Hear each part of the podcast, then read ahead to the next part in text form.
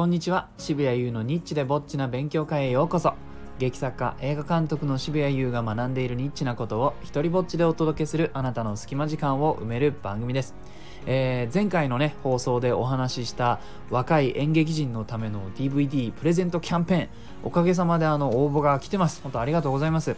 あのちょっとだけね紹介すると、えー1枚はあの群馬にある高校に、えーお届けすることになりました。何やらそこにはですね60分の一人芝居をやったことがある高校生がいるそうで、えーまあ、彼女を中心にね演劇が好きな子たちに届けばなというふうに思っております。それからですね高田馬場にあるパフォーマンスを教えている高校とあと新潟からも連絡があって新潟にあるちょっとメディア系の学校があるんですけれどもそこにも1枚お送りすることが決まりました、まあ引き続きですねえー、とあとまだ9枚あるので届けるためにあのよかったらね思いつく場所とか、えー自分のねあの子供が演劇好きだよとかもしあの届けられる場所にちょっとアイディアがあったらぜひ力を貸してください。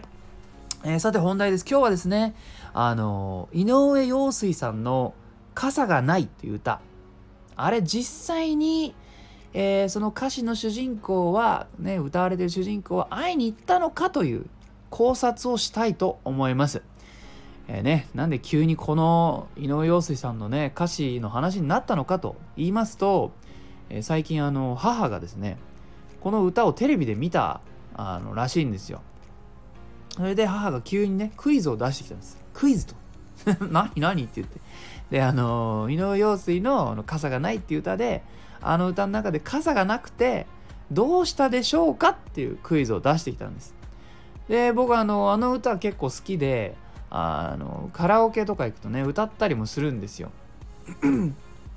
傘がないとね氷の世界が好きなんですけどまあまあそれは置いといてでだから歌詞も大体頭に入っていたんでうーんとただまあサビの方でね、えー冷たい雨が今日は心にしみるっていうフレーズがあるからまあ普通に考えたらあの会いに行ったっていうことだと思うよっていうふうにね、えー話したら「わあすごいそんな言葉よく覚えてるね」って言うんですけど「いや母ちゃん母ちゃん」と「僕は一応あれよ」と。あのね詩の勉強を7年も海外でしてですね言語記憶力に関してはちょっとね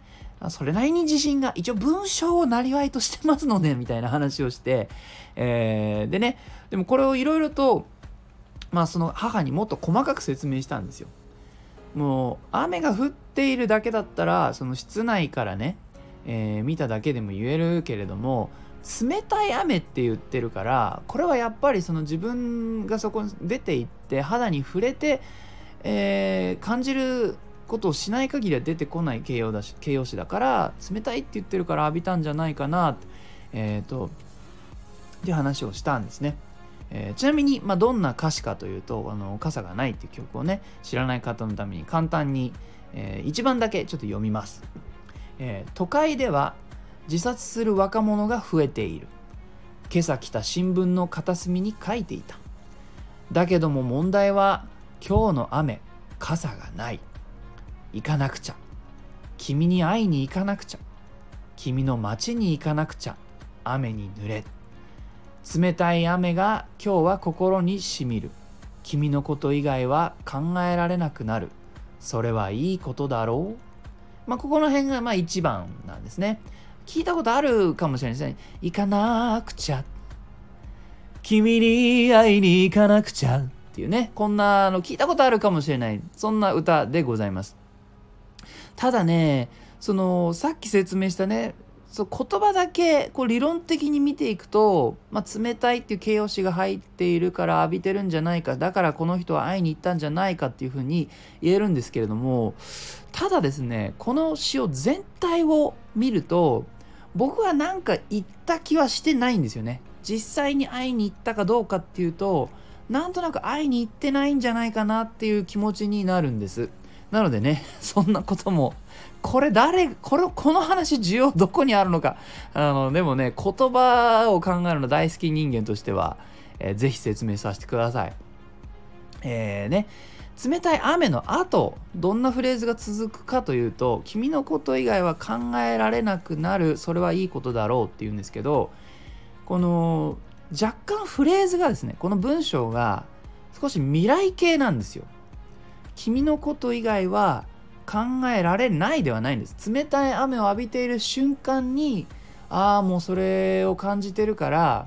あの君のこと以外は考えられないじゃなくてられなくなるそしてその後少しそれを客観視したようなフレーズですよね。それはいいことだろうって、えー、そうするとこの人物っていうのはその君との関係性に対してあまり確証を得ていない感じがしてきますよね。君のこと以外は考えられなくなることがいいことだろうなんていう人っていうのは、まあ、大してその人との関係性はね なんかそんなに強い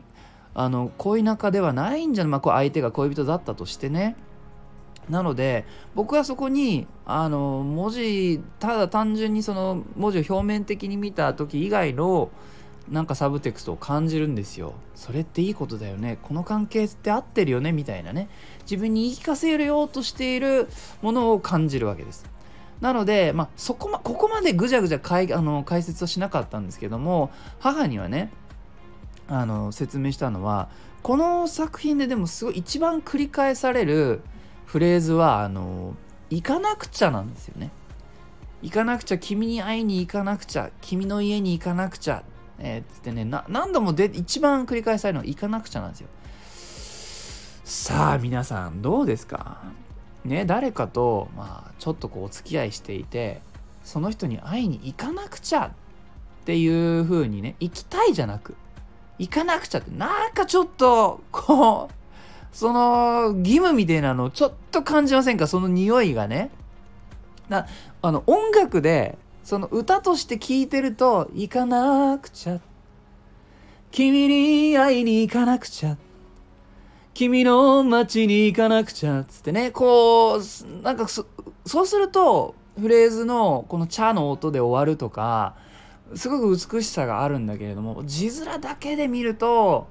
メロディーのね美しさとはちょっとぶつかってる意味合いみたいなものもあるんですよ。だってねその傘がないぐらいで会いに行くかどうかが問題になるわけでしょ？それってっていう。いや好きならおめえ傘がなくても行けやっていうどっかでどっかで買うとかすればいいだろうみたいなね リアルに言うとよまあ歌に対してねあんまりリアルをぶつけちゃうと台無しになるんだけれども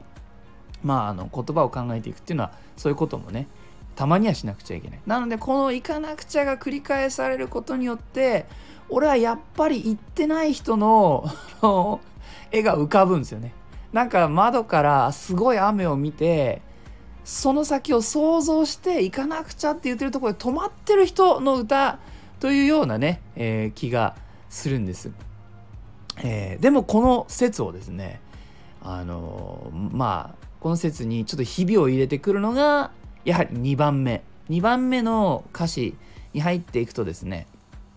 えー、君の家に行かなくちゃ雨に濡れる後冷たい雨が、えー、僕の目の中に降るって言うんですよね。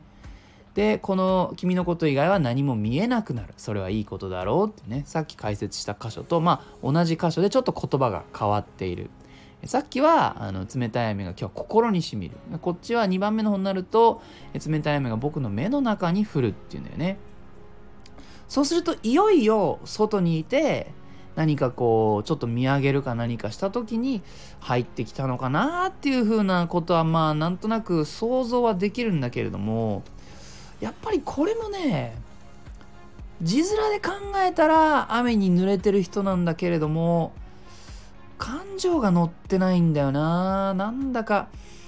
うんすごく会いに行きたい人のもとに向かっている人間って立ち止まってなんか上を見たりとかしないし